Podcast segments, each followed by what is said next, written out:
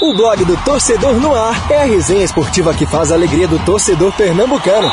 Segunda, das 9 às 10 da noite e de terça a sexta, das 8 às 9 da noite. Marcelo Cavalcante e Marcos Leandro invadem os gramados da Rádio Digital com informação, opinião e interatividade no programa que já é campeão de público. Blog do Torcedor no Ar, pelos canais digitais da Rádio Jornal ou onde você escuta seus podcasts. Blog do Torcedor no Ar. Apresentação: Marcelo Cavalcante e Marcos Leandro.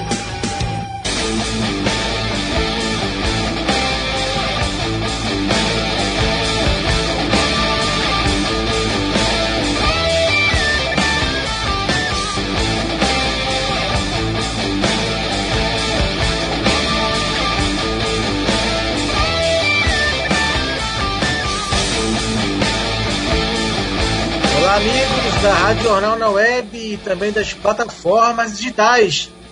Está começando mais um blog do Torcedor no Ar. Hoje, terça-feira, 20 de abril de 2021.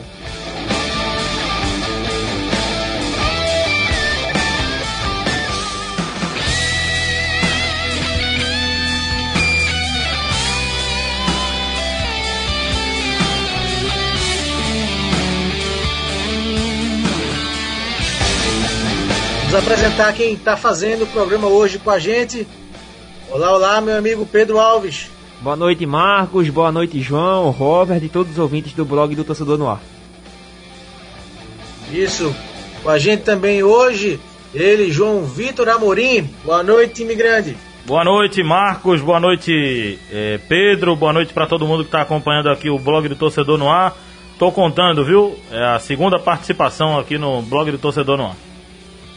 Isso, isso mesmo. O João teve com a gente no programa que a gente falou muito da eleição do esporte, quando o Miro Bivar foi eleito naquela sexta-feira, dia 9 eh, de Quando, abril. quando eu completar 10 edições, eu solto uma bomba aqui. Eu completo uma bomba. Vou dizer uma bomba agora só quando eu completar 10 edições. Vou falar com o Haroldo então pra gente adiantar, Adiantar, as né? escalas. Vamos, vamos segurar, vamos segurar o público. Eh, já temos Robert Sarmento com a gente também. Tô por aqui. Então, boa noite, meu amigo Robert Sarmento. Ele que participa muito do Liga do Screte, que é um programa que o João Vitor apresentou durante um tempo, né, João? E a gente está apresentando no Isso. momento na Rádio Jornal. E o, o Robert Sarmento participa com a gente toda segunda-feira. Boa noite, Robert.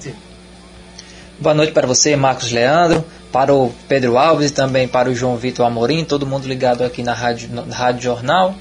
É, se o João Vitor já está pensando em ser um veterano aqui no blog do Torcedor no Ar, eu estou estreando, né? Minha primeira participação, eu já, né, já antecipo aqui o agradecimento, já agradeço, agradeço o, o convite de você, Marcos, seu Marco Leandro. Ô Marcos, a, é, a gente depois tem que fazer a contagem para saber quanto tempo já no ar o Liga do Screte, viu? Foi um projeto que eu é tive. boa, boa. É, que comecei depois da Copa do Mundo, quando a gente voltou, a gente voltou com essa ideia de trazer o futebol internacional, que a Rádio Jornal não tinha, né? Um programa de futebol internacional. Isso. Então veja, foi depois da Copa. Já já estão um tempinho no ar, viu? O Liga do Screte. É isso aí, João. É isso mesmo. Muito bem lembrado. Vamos então começar pelas nossas manchetes do programa de hoje, que nós vamos debater no blog do Torcedor no Ar nesta terça-feira.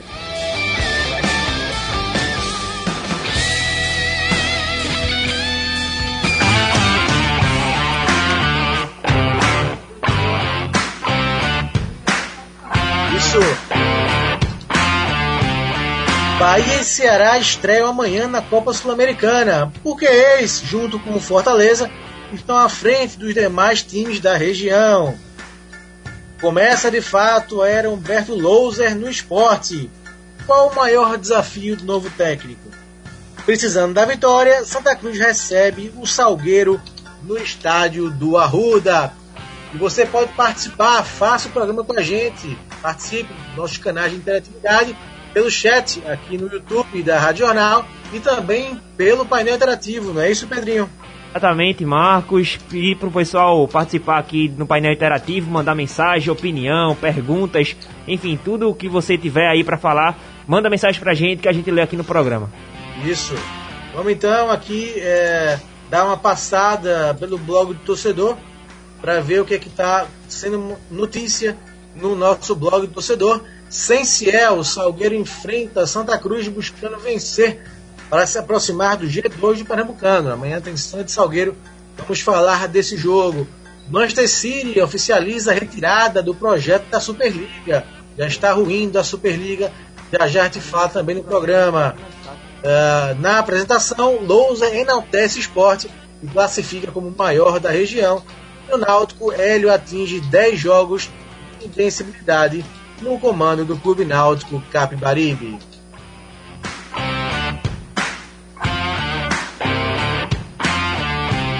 Bom, antes, de, antes da gente começar a debater os assuntos de hoje, vamos chamar ela, Carolina Fonseca, para falar o que bombou, o que está bombando nas redes sociais nesta terça-feira, no nosso quadro Tuitadas.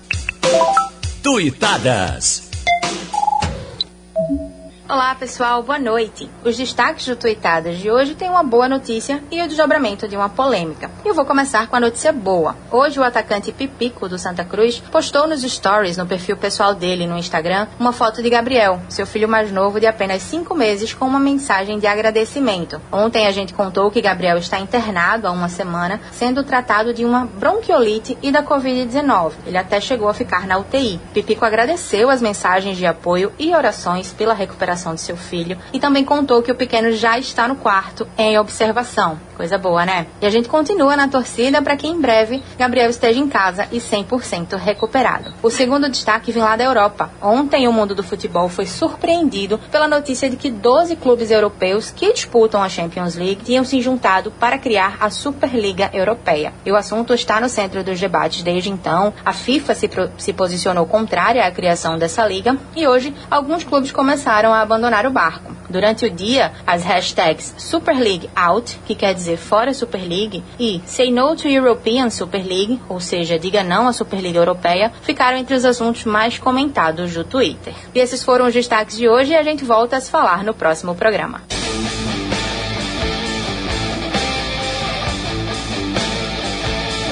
Aí, valeu, Carol. Ô João, notícia boa né, essa da recuperação do Pepito, notícia ruim, ontem que a gente leu aqui falou no, falou no programa. Que bom que ele postou hoje que há uma recuperação, né? Que bom, que bom. É... Muito feliz em saber né, que o filho do Pipico já está em recuperação. É... Pipico, além de ser um, um, ídolo da torcida do Santa Cruz, é um cara do bem, é uma família muito bonita do Pipico, né? Tem a, a Pipiquinha, né? Eu esqueci o nome dela agora, rapaz. Laurinha, a, né? Laurinha, rapaz, ela, ela teve um momento mais participativa, né? Na torcida. Foi quando ainda não estávamos na pandemia. Com a pandemia ela não pôde mais participar dos jogos. Mas é uma, uma querida também, né? A filha do Pipico. A esposa do Pipico passou também. Além desse momento muito delicado com o filho, você é pai, Marcos. Você sabe mais do que eu, né? Que ainda não sou. Sim. Mas é, imagine um filho numa situação como essa é, e ainda sofrer com ataques em rede social por conta de rendimento do marido no campo, por conta de futebol. Enfim, é uma coisa absurda. Eu vi até. Veja o ponto que chegou. Até a, a torcida organizada do Santa estava colocando nota indo contra esses ataques nas redes sociais da, da, da esposa do Pipico. Realmente lamentável, mas a grande notícia de fato, essa recuperação do filho do Pipico eu acompanhei de perto um drama do Vitor Rangel, né? No ano passado, também com Isso. o filho do Vitor Rangel.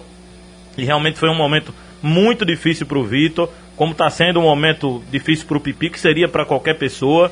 É, que bom e que ele se recupere logo. Feliz também eu vi a Carol, viu? Minha amiga Carol Fonseca falando aqui no blog do Torcedor no Ar. É, a nossa colunista social. É, time grande.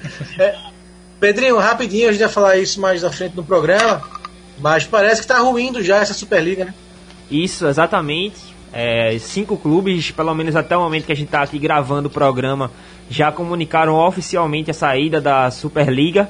Foram os cinco da Inglaterra, com exceção do Chelsea, o Arsenal, Manchester United, Manchester City, Tottenham e também a equipe do Liverpool. Então, cinco equipes já estão fora. E existem rumores que amanhã Atlético de Madrid e Milan também devem oficializar suas saídas. Então, parece que foi por água abaixo. Pois é, então mais à frente a gente fala mais um pouquinho dessa competição aí proposta por grandes clubes da Europa que parece que não vai sair do papel. Bom, vamos então para os nossos temas do dia. Solta, por favor, nossa guitarrinha aí, Henrique.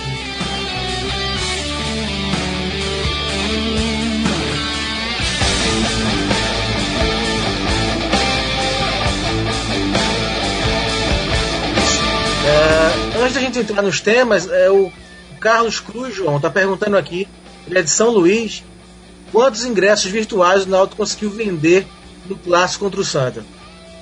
Foi, não foi divulgado ainda, Marcos. Eu até vou procurar saber essa informação.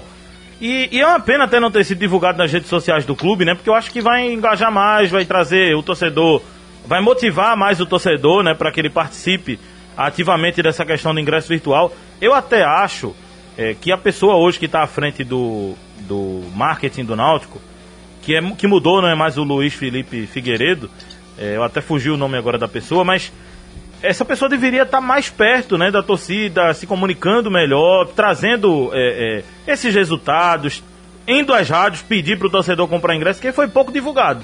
Se o blog do torcedor não fizesse matéria, se o Jornal do Comércio não fizesse matéria, se a gente não fizesse matéria, ninguém ia saber.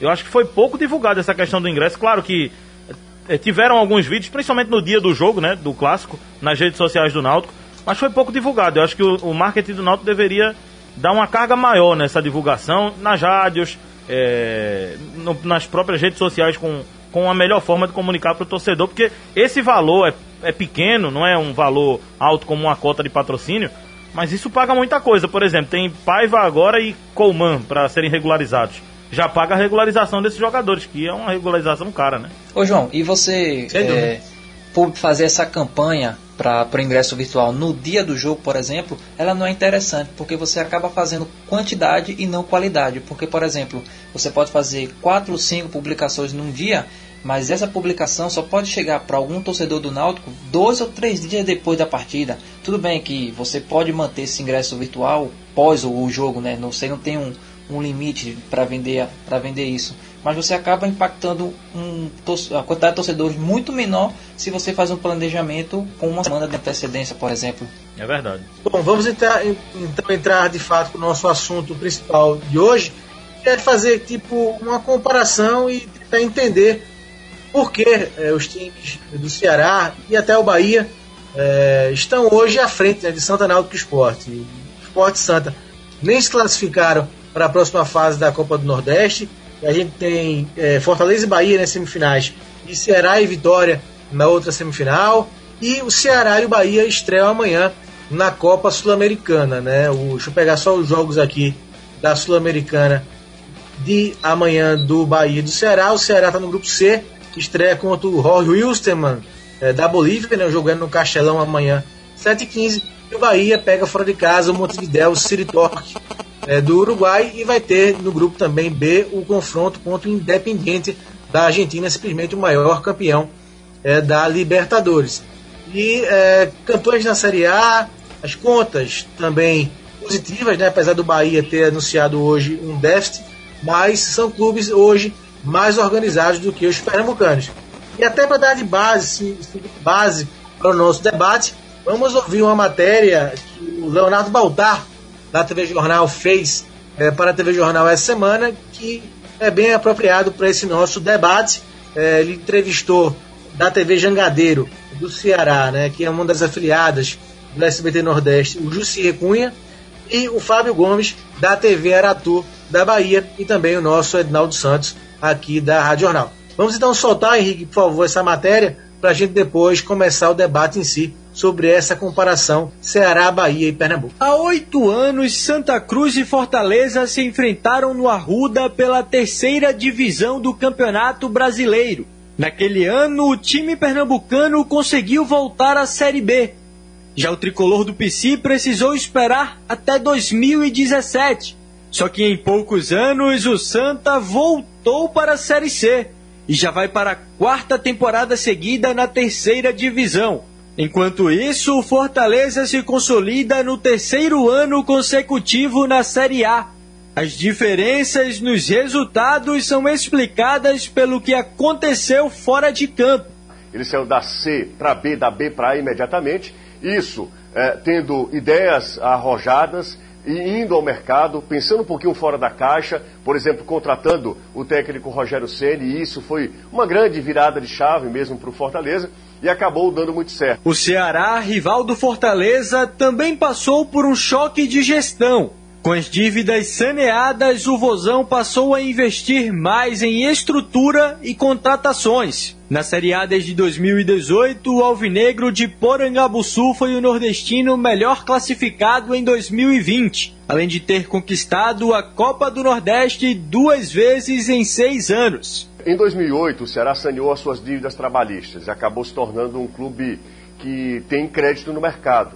E isso, a consequência disso, investimento na infraestrutura, comprou um CT, que é um dos mais modernos em nível Nordeste, e aí começou também a produzir jogadores, e é uma bola de neve, num bom sentido, né? As coisas foram dando certo para o Ceará, que vai para sua quarta Série A. Com os bons resultados, o Ceará é o estado nordestino melhor posicionado no ranking da CBF.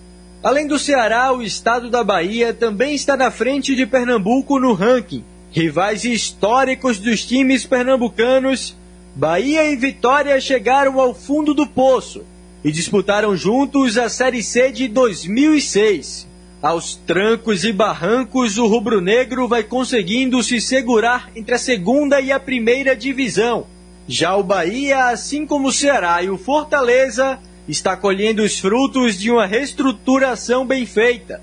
Veio a primeira eleição direta e o clube se democratizou e a partir daí foi possível ter um Bahia completamente diferente, um Bahia onde o torcedor pôde opinar, escolher aquilo que entendia né, como o melhor para o tricolor. Enquanto isso, Náutico Esporte e Santa Cruz acumulam dívidas milionárias que refletem no desempenho pífio em campo. Único representante pernambucano na Série A Há quatro anos, o esporte não sabe o que é chegar na terceira fase da Copa do Brasil. O último título do Nordestão foi em 2014. O Santa até foi campeão regional há menos tempo, mas convive com o fantasma da Série C. Já o Náutico vai para o oitavo ano seguido longe da elite do futebol nacional. Os péssimos resultados em 2020 deixaram o Timbu fora da Copa do Brasil e da Copa do Nordeste. Um baita prejuízo para o já debilitado cofre alvirrubro. A decadência do futebol pernambucano não é de hoje. Ela já vem acontecendo há mais de uma década. Os motivos, minha gente, são vários. É impressionante como contratamos mal no futebol pernambucano. O mesmo ocorre com treinadores. Os gestores do futebol pernambucano, os cartolas, contratam treinadores e demitem treinadores o tempo todo. Outro problema grave nos últimos anos do nosso futebol é você gastar mais do que arrecada. Isso está acontecendo há muito tempo no futebol pernambucano. Se quiser voltar a ser protagonista na região, o melhor caminho para o futebol de Pernambuco é seguir os passos dos vizinhos bem-sucedidos. É preciso urgência nas resoluções do futebol pernambucano. Gestões sérias, competentes, modernas e profissionais. Senão, não vamos a lugar nenhum.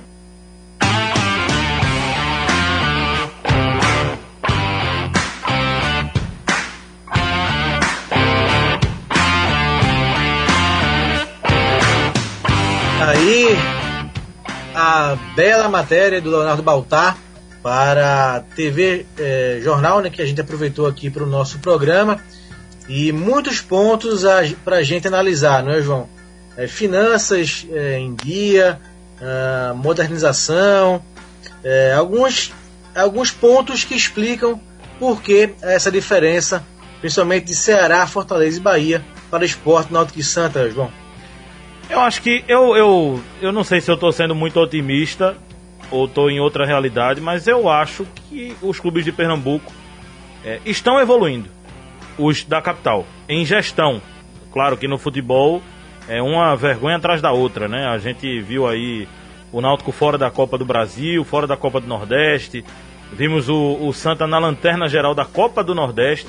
O esporte ano passado disputou quadrangular de rebaixamento do Pernambucano. Então são, são resultados vergonhosos assim no campo. Mas na gestão dos clubes, principalmente na gestão do Náutico, que eu acompanhei mais de perto né, nesses últimos anos, acompanho agora é, cobri o Náutico quando estava na Série C e quando subiu para B. Eu vejo evolução. Eu vejo uma gestão hoje responsável com a atual folha, com o clube. É, vejo uma gestão responsável também, que a gente pode citar, com quem já saiu e entrou na justiça, porque o Náutico hoje cumpre uma folha paralela, mesmo sem muitos recursos, que já passa dos 200 mil reais por mês. E ele segue cumprindo aí, pagando acordos na justiça. É, todo dia chega uma, um, uma data de leilão da sede do Remo, mas sempre o Náutico conseguindo acordos e pagando essas pessoas. A quantidade de, de funcionários e jogadores que o Náutico já pagou, é, que estavam entrando na justiça, que o Náutico conseguiu fazer acordo, é uma coisa é, realmente grande. É, acho que no futebol, essa gestão do Náutico errou menos que acertou. O grande erro do Náutico foi no início do. na virada do ano, né? De 2019 para 2020. Ali foi um erro, porque renovou com alguns jogadores que não mereciam renovar. Não vou dizer mereciam, né? Porque eles estavam. foram bem na Série C, eram lideranças, mas era um risco grande renovar com Lombardi, com Josa, Jorge Henrique e outros, outras peças, né? Que o Náutico acabou apostando e deu errado. Mas assim, não foram erros irresponsáveis. Não foram erros irresponsáveis. Ninguém viu esses jogadores saindo e colocando o clube na justiça. Vamos analisar por outro ponto que a gente tanto cobra dos nossos clubes: oportunizar e colocar de fato para jogar, não só colocar no grupo jogadores da base. O Náutico faz isso muito bem com essa gestão, né? vem utilizando muitos jogadores, vem vendendo jogadores todo ano. Náutico vendeu Thiago, já vendeu Eric, já vendeu tantos jogadores aí, o Wagninho já foi vendido, já foi negociado, Rafael Ribeiro tá no Fluminense, tantos jogadores da base, né, que o Náutico conseguiu negociar. Veja hoje o time do Náutico, tem muita gente da base, né, no elenco e no time titular. Então eu acho que o Náutico, claro, tem pontos a se melhorar. E acho que Hélio dos Anjos vai ser fundamental para isso. Por exemplo, é, eu vi o Náutico comprando aí equipamentos para fisioterapia. Uma pergunta até sua ontem no programa para o Hélio dos Anjos que eu estava ouvindo é, sobre a evolução do Náutico para a Série B, o que precisa na parte estrutural. Ele tem falado, né, que o Náutico precisa melhorar, precisa melhorar a qualidade de CT, precisa observar mais essa questão do gramado, que já começou a ter um, uma reforma para esse jogo contra o Afogados. É claro que ainda a questão estrutural é o segundo ponto, né? O clube precisa melhorar. Agora, Responsabilidade financeira. O Náutico pagou quase todo mês em dia. Veio atrasar agora, todo mundo sabe, né? Além da pandemia, tem toda essa questão aí de, de ausências de competições. Mas eu acho que o Náutico é quem está sendo o espelho de evolução de gestão nos nossos clubes hoje.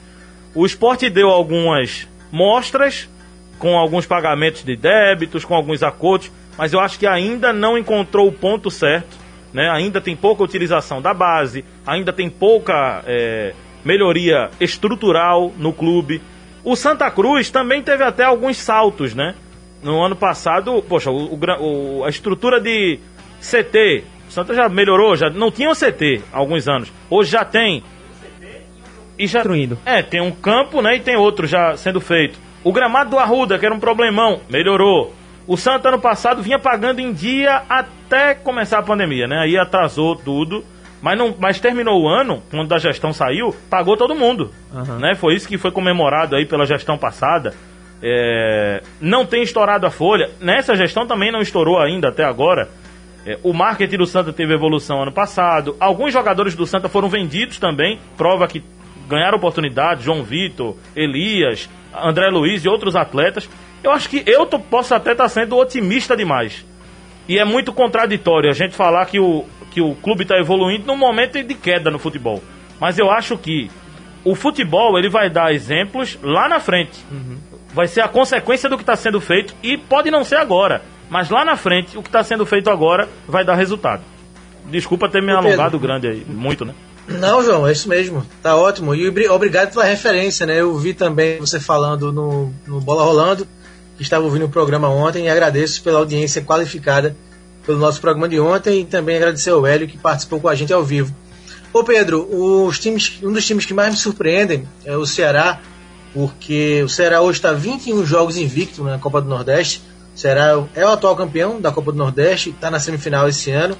E é, na Série A, como a gente viu na matéria do Baltar, vai para o quarto ano na elite do futebol brasileiro e com números positivos também do lado financeiro, né? Vou pegar aqui a eu tenho aqui, eu tenho a, aqui. uma matéria que eu vi do Será é os é o sexto ano, é, Pedro, sexto balanço seguido onde o Ceará apresenta mais receita do que despesa, né? Exatamente. Então, um que também tá se organizou muito financeiramente fora de campo. E Então, eu ô- ô, Marcos. fiz uma reportagem para o JC. Oi, Pedro. É, são 98 milhões de Ele- receitas no Ceará, sendo 92 milhões de despesas, ou seja, positivamente ficou 6 milhões.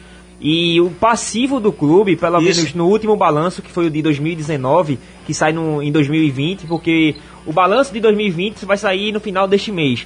Então, o último balanço que a gente teve acesso, na- o Ceará teve um passivo de apenas 14 milhões. É, e é um clube que me surpreende, por quê?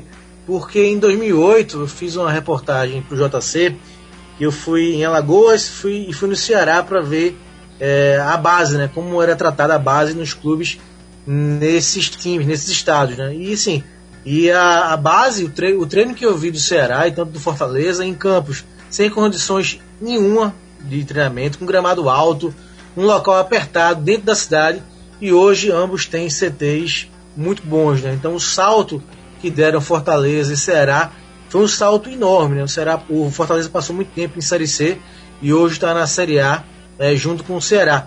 Então o Bahia sempre foi um rival muito forte, né? Vitória caiu um pouco, mas o Bahia sempre foi. E, mas Ceará e Fortaleza hoje confesso que me dá uma certa inveja positiva, hein, Pedro? Exatamente. Hoje, querendo ou não, são os grandes exemplos a serem seguidos aqui no Nordeste. Como acabei de passar o número do Ceará, eu tenho também do Fortaleza. O Fortaleza ele teve uma receita, claro, sempre lembrando, na última, no último balanço financeiro, eh, a receita do Fortaleza foi de 120 milhões e a despesa de 117 milhões, ou seja, positivo 3 milhões e também com um passivo de 25 milhões. Sem dúvidas, esses dois clubes são disparados as, as equipes de maiores, de, aliás, de menores passivos aqui no Nordeste.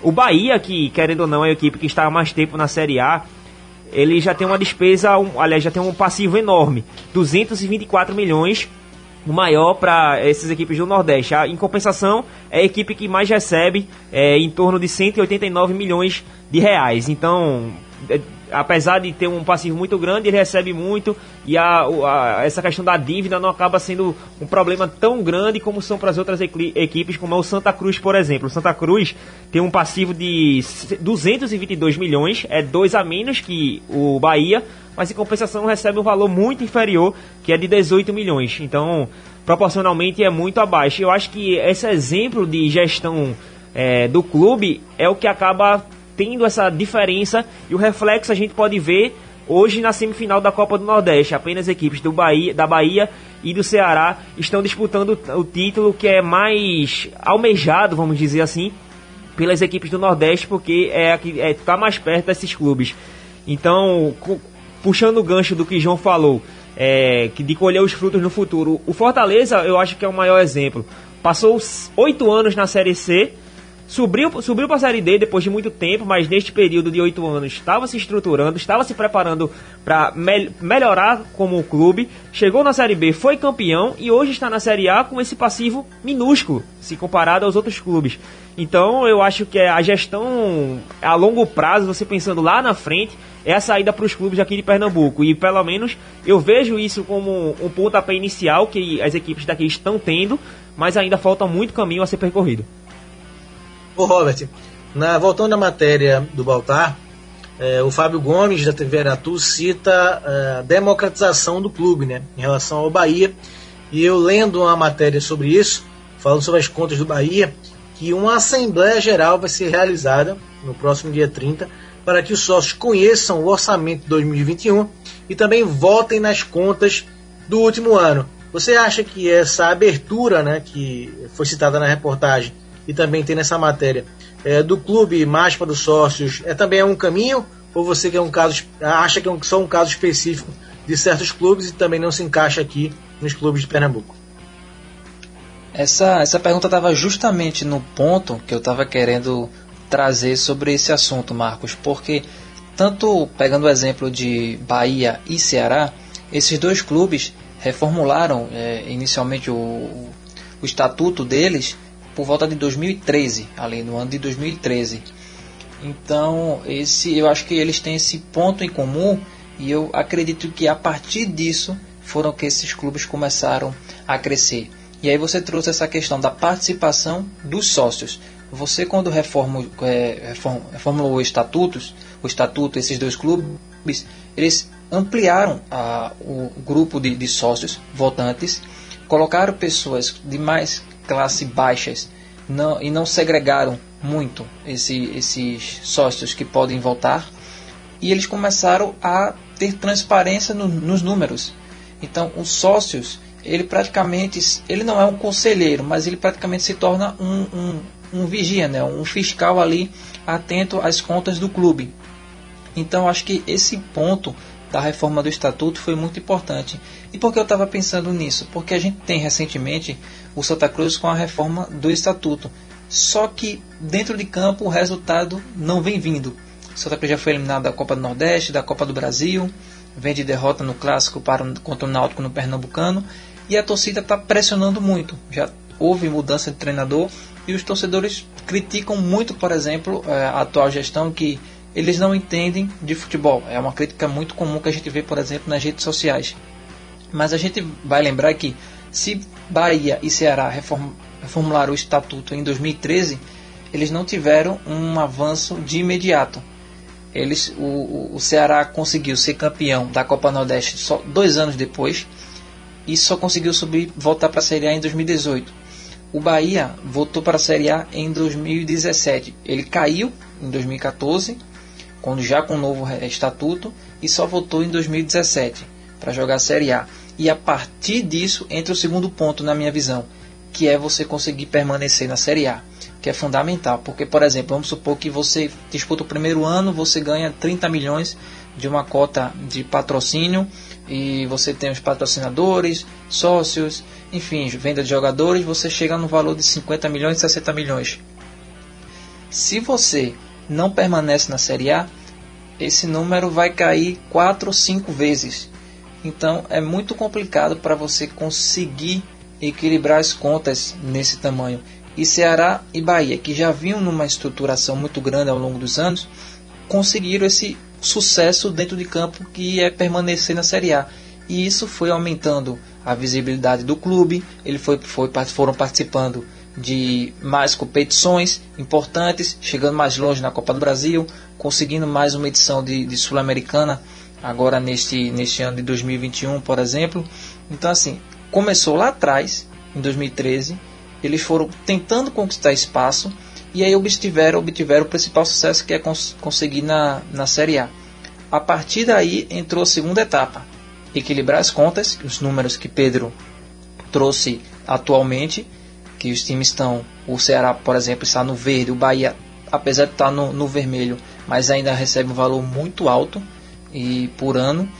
E então esse segundo ponto foi conseguir permanecer na Série A, foi fundamental, coisa que o futebol pernambucano não consegue. Náutico está fora da Série A há muitos anos. O Santa Cruz, quando teve a oportunidade de conseguir o seu maior é, arrecadação na temporada, deixou tudo a perder e foi descendo a escada de novo. E para sorte do esporte, na minha visão, quando ele caiu em 2018, ele bateu e voltou.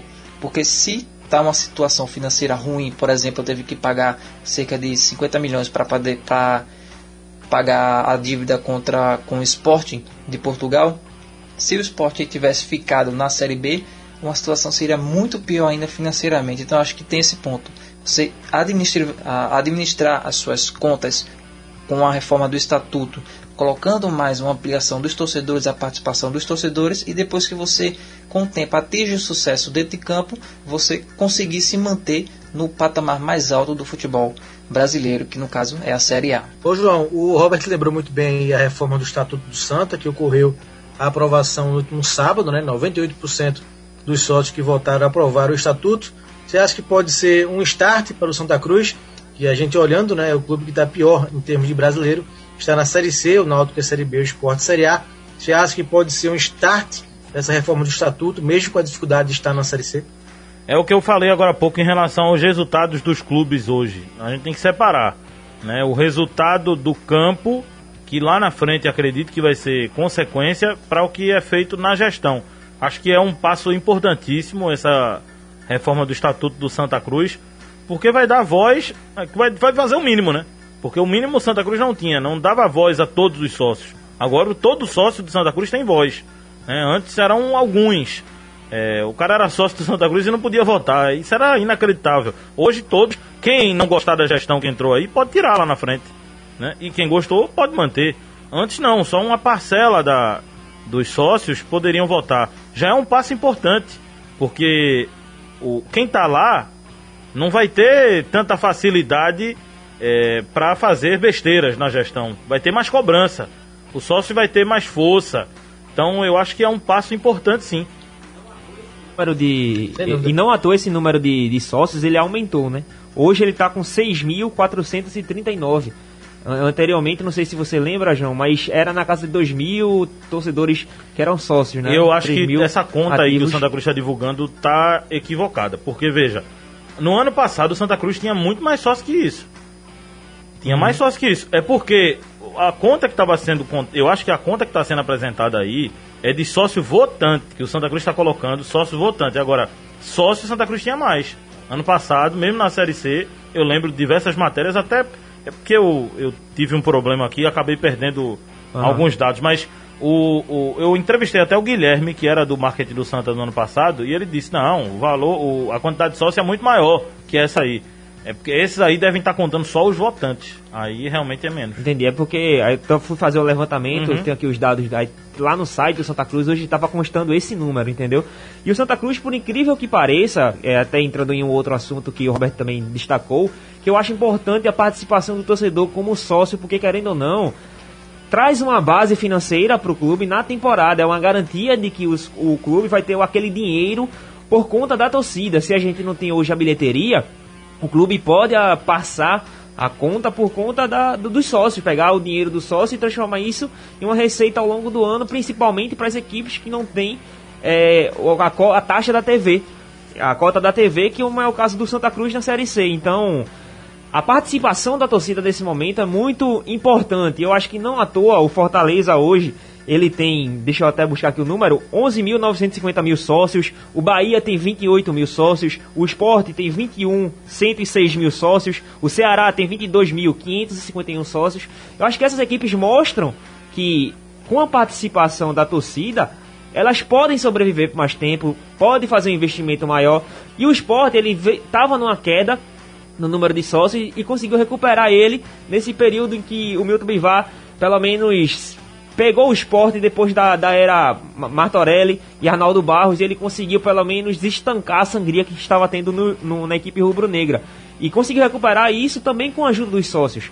Com a, a dívida que ele teve quando caiu para a Série B e conseguiu recuperar o esporte para a Série A, trazendo também a cota de TV de volta, é importante, mas isso teve uma base com o dinheiro dos sócios. Então eu considero que a participação da torcida, se associando aos clubes, é importante para essa recuperação do futebol pernambucano. Eu estava vendo uma matéria aqui agora, agora um...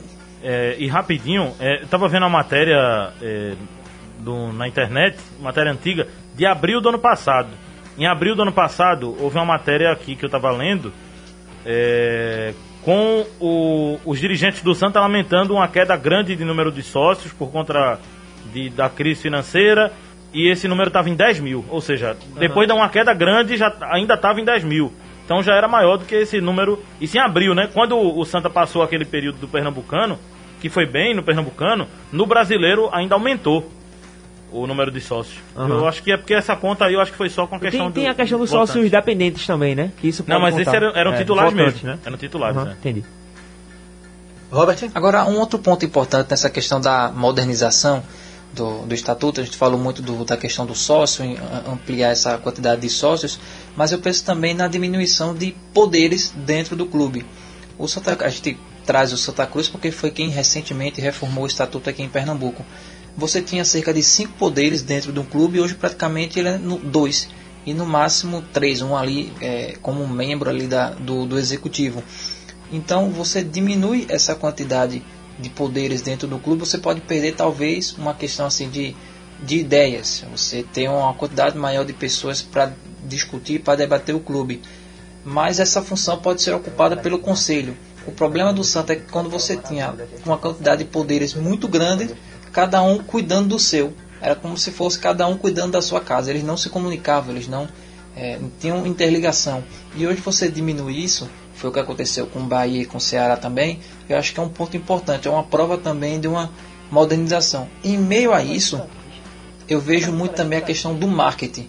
Eu acho que quando você consegue muito engajamento de marketing, você consegue uma quantidade de dinheiro é, muito pequena em relação aos milhões do futebol, mas é um valor interessante para você é, conseguir investir ainda mais nessa questão de comunicação do clube, porque quanto melhor a sua imagem, mais destaque você tende a ter na mídia, mais você vai aparecer, mais você vai crescer. Aí junta isso com sucesso dentro de campo, eu acho que é, é o, digamos assim, o plano perfeito.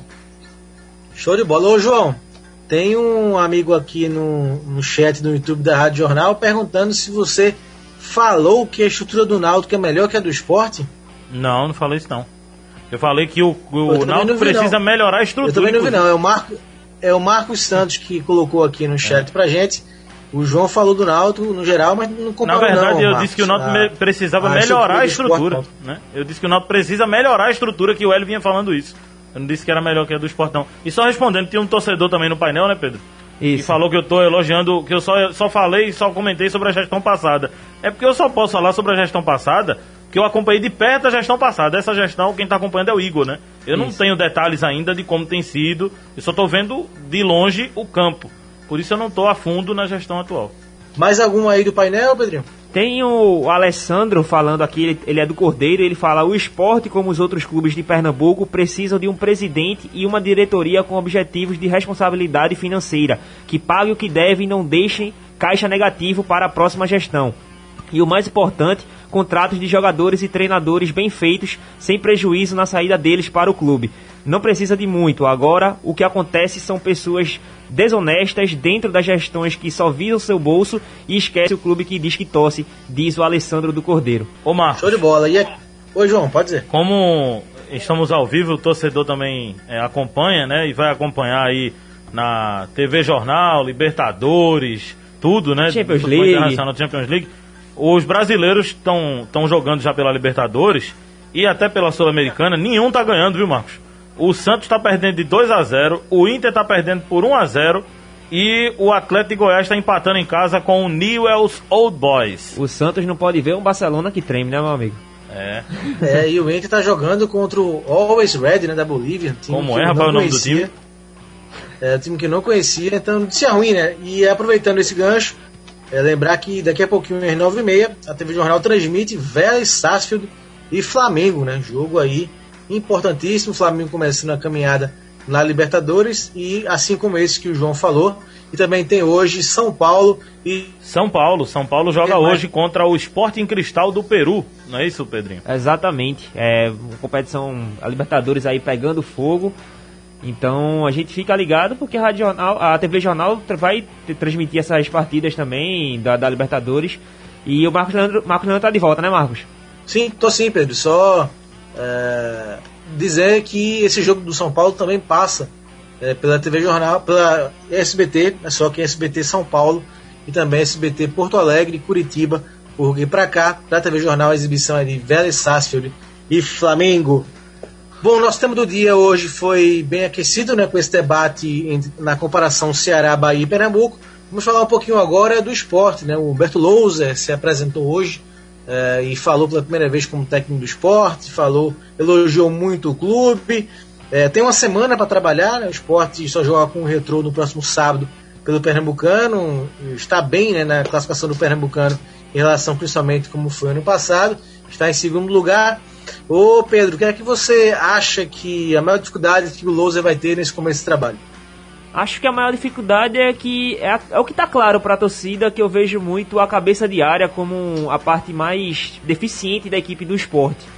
Acho que vai ser a maior complicação de, de encaixe, porque querendo ou não, o esporte tem alguns pontas interessantes, como é o Neilton, tem o, meio armador interessante como o Thiago Neves, tem um atacante fazendo gol como é o Mikael. E tem uma dupla de, de zaga que já demonstrou potencial numa Série A, sendo bem, bem ativamente é, postada de, dentro de campo. As laterais, a lateral direita vem bem abaixo desde o final da temporada passada, mas Patrick pode voltar a apresentar um bom futebol com uma equipe encaixada. Então, o gol hoje tem Maílson e o Luan Poli. No Pernambucano, acho que eles dois dão conta facilmente, tranquila, tranquilamente para a posição. Então, eu vejo hoje como a cabeça de área, como o maior erro tático e técnico da equipe do esporte. Então, passa muito por um encaixe no meio de campo para o esporte voltar a ter boas apresentações dentro de campo, coisa que eu não vi que aconteceu nesta temporada e acho que passa muito pelo meio de campo. Ô João, o Antônio Gabriel trouxe no Bola Rolando uh, que o Loser uh, aproveitou muitos atletas da base na Chapecoense no passado. Isso é um bom sinal para Mikael, para Gustavo, para Maílson também? Acho que sim, acho que sim. É, eu gosto também da, da opção no Loser porque é um cara diferente das opções que a gente vinha tendo. Pode dar errado, porque todo treinador contratado acaba sendo uma aposta. Toda contratação é uma aposta. É, porque não depende só de chegar e mostrar o que, que fez no último clube. Às vezes o que ele fez lá na Chapecoense pode não dar certo aqui. Né? É muito complexo o futebol, não há uma ciência totalmente exata. Eu acho que o, o principal, você até perguntou isso ao Pedro, o principal ponto que o Lousa vai ter que fazer aí é mudar o espírito dessa equipe o espírito dessa equipe. É claro que o esporte foi competitivo no ano passado, isso aí ninguém discute, eu acho, porque mesmo com um time limitado ele conseguiu escapar, isso já mostra competitividade. Agora, a equipe precisa gostar um pouquinho mais de jogar, né? não só participar do jogo, é, sofrer menos. O, eu citei o Náutico agora há pouco, o Hélio dos Anjos tinha isso, quando ele, esse objetivo quando ele chegou né, no, no Náutico o, o Gilson Kleiner não conseguia fazer o time jogar, o Gilmar Dalpozo não conseguia fazer o time jogar, ele fez. Né? Mesmo com muita dificuldade, time limitado, mas o time ganhou muitos jogos. Mas eu acho que passou muito também pelo encaixe na dupla de volantes. Howden e Javan, ele conseguiu encaixar aquela é. dupla e deu uma nova alma pro Náutico, que eu acho que passa muito isso no esporte também. E eram jogadores que já estavam na casa, então acho que o... E, e... O Loser precisa E esse é o ponto, porque, porque assim, o, o Náutico, vocês citaram o Náutico, tem dois volantes que conseguem sair pro jogo e tal. Eu não vejo nenhum com volante com essa característica atualmente no esporte. Os que tem, por exemplo, tipo um Betinho, é um jogador muito mais lento. Eu, eu concordo com o Pedro quando ele diz que essa dificuldade no meio de campo para achar essa dupla de volantes, talvez ele possa até usar apenas um volante, colocar um pouco mais o Thiago Neves e junto ali com, com o Thiago Lopes, acho que dá para para juntar esses dois no meio de campo com os pontas Neilton e o Toró, uma alguma outra opção como o próprio Teles, que eu, eu prefiro ele jogando um pouco mais pelo lado, mas o, o esporte ele tem um elenco muito pensado para a estratégia do Jair Ventura. E a, digamos, a sorte do, do Lousa é que ele chega agora com um clube pelo menos classificado para a próxima fase do Pernambucano. Então ele vai ter pelo menos algum jogo aí para poder testar. É, vai ter uma semana para treinar e vai ter algum jogo para testar essas opções para ver como é que ele quer esse estilo. Se vai iniciar muito com o estilo do Jair Ventura, com a qualidade, com a, a questão de é, do elenco, de característica do elenco, um pouco mais retraído e utilizando as velocidades dos pontas, ou ele vai num estilo muito L dos Anjos, que está colocando no Náutico, que é um time que abafa muito, que joga muito na, na pressão alta. Eu acho que ele, durante essa semana, ele vai fazer essa avaliação e eu acredito que chegando nesse bom momento, assim, que o esporte conseguiu essa já classificação para a próxima fase do Pernambucano, para ele poder justamente fazer esses testes. Perfeito. Falamos um pouquinho do esporte. João, tem uma pergunta aqui no YouTube da Rádio Jornal, do Francelino Menezes. Ele dá boa noite para a gente e pergunta se é, já tem alguma informação de melhorias no gramado dos aflitos e se há alguma movimentação no sentido de levar o jogo contra o Afogados para a Arena. O Hélio até falou no programa ontem que é, logo depois do jogo, teve uma conversa com os, os dirigentes do Náutico para tratar dessa questão do escoamento né, da água do gramado dos aflitos, mas disse que on, até ontem não tinha se falado nada em se levar o jogo para a arena. É, tem sido feito. Tem alguma informação nova, João? É, tem, aí, né? tem alguns pontos sendo feitos lá de recuperação, né? Está sendo feito um, um, trabalho de manutenção na drenagem, limpeza das canaletas e até corte do, do gramado, né? mas até agora não, não há essa intenção de mudar o jogo, de botar o jogo lá para a arena. É claro que o gramado da arena é muito bom. Eu acho que o gramado do Arruda é melhor do que o da arena hoje. Isso foi dito inclusive nos bastidores pela própria CBF, que o gramado é muito bom, só que a arena, a estrutura é muito melhor do que o do Arruda, nem se compara. Uhum. Mas é, eu, eu não vejo essa possibilidade para o jogo do Afogados. Agora, se não me engano, Marcos, para semifinal e final, ou para final, acho que os dois jogos da final, na verdade. Os jogos serão na arena, né? Se não me, me falha a memória, é, tem... isso foi definido antes do campeonato. Eu vou procurar aqui, mas eu, se não me engano, os dois jogos serão na arena. É, isso é uma vontade, a gente sabe que é um desejo grande do presidente Evandro Carvalho, né, da federação. Ele sempre fala isso, tem falado que por ele sempre as finais seriam né, na Arena de Pernambuco. E vamos ver se esse ano vai ser assim ou não, como o João trouxe. Matéria é, fala da... um pouquinho do Santa, né? Já que a gente falou é, do Arruda, o João puxou aí o Arruda. O Santa pega o Salgueiro amanhã e às 6h45 da noite, né? O jogo transmitido aqui pela Rádio Jornal. E é, tá esperando a melhora do Santa, é, Pedro, em relação. aquele segundo tempo ficou um alento, né? O Santa reagiu contra o Náutico, apesar de, de muita dificuldade para jogar, mas conseguiu reagir. Você acha que o Santa pode já é, apresentar uma melhora amanhã contra o Salgueiro?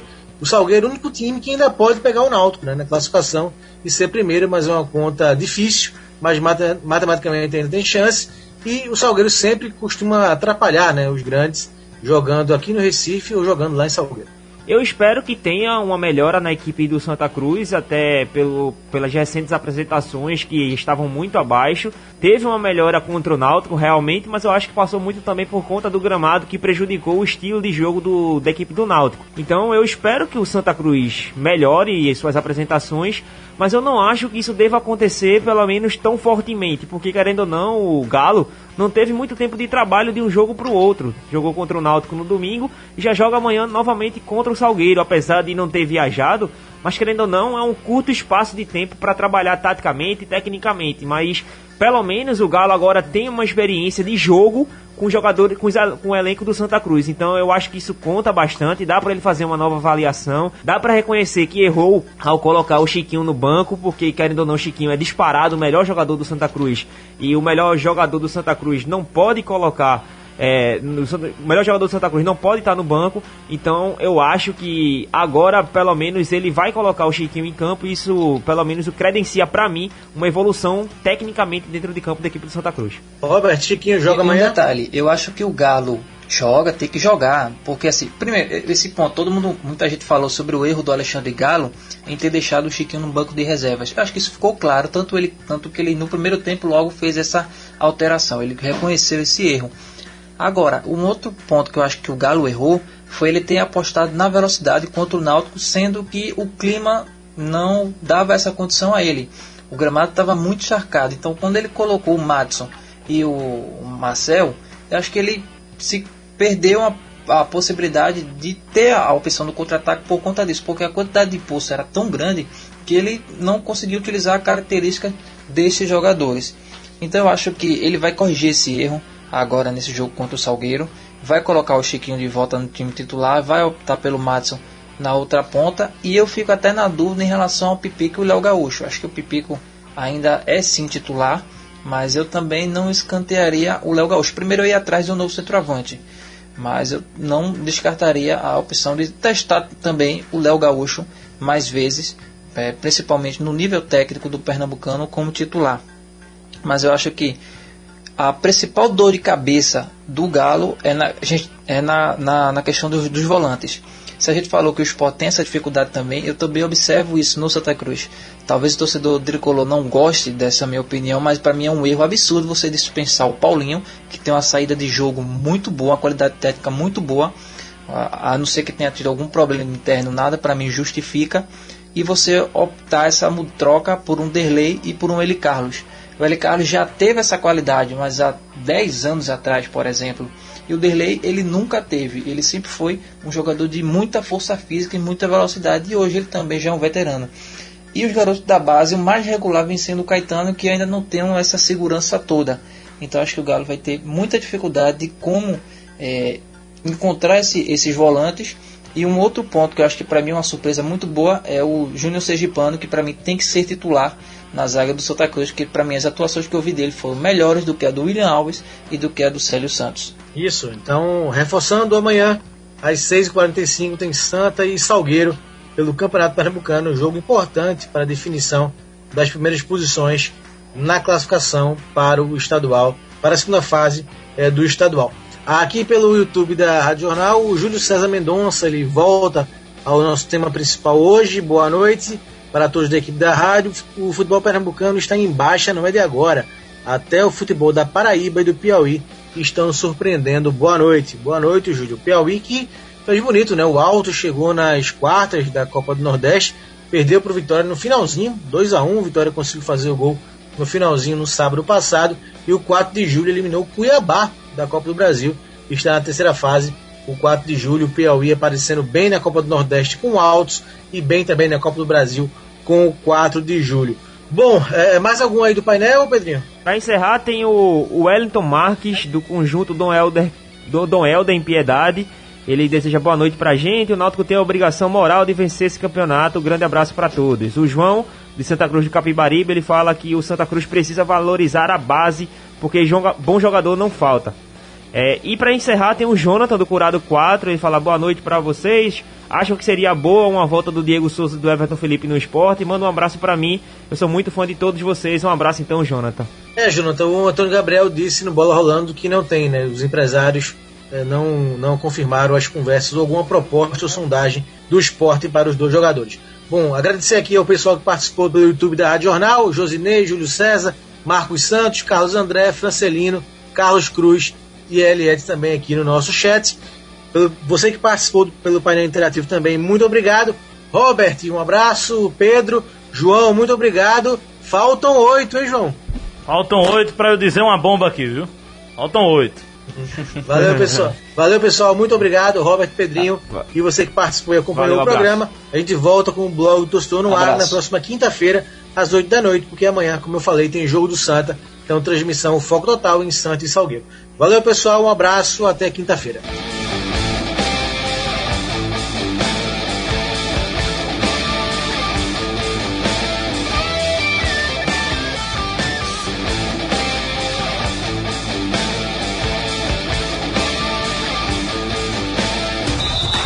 Do torcedor pernambucano entra em campo na programação digital da Rádio Jornal. Os parceiros Marcelo Cavalcante e Marcos Leandro debatem o nosso futebol com interatividade, convidados e muita categoria. Blog do torcedor no ar. Sugestão ou comentário sobre o programa que você acaba de ouvir, envie para o e-mail ouvinte@radiojornal.com.br ou para o endereço Rua do Lima 250, Santo Amaro, Recife, Pernambuco.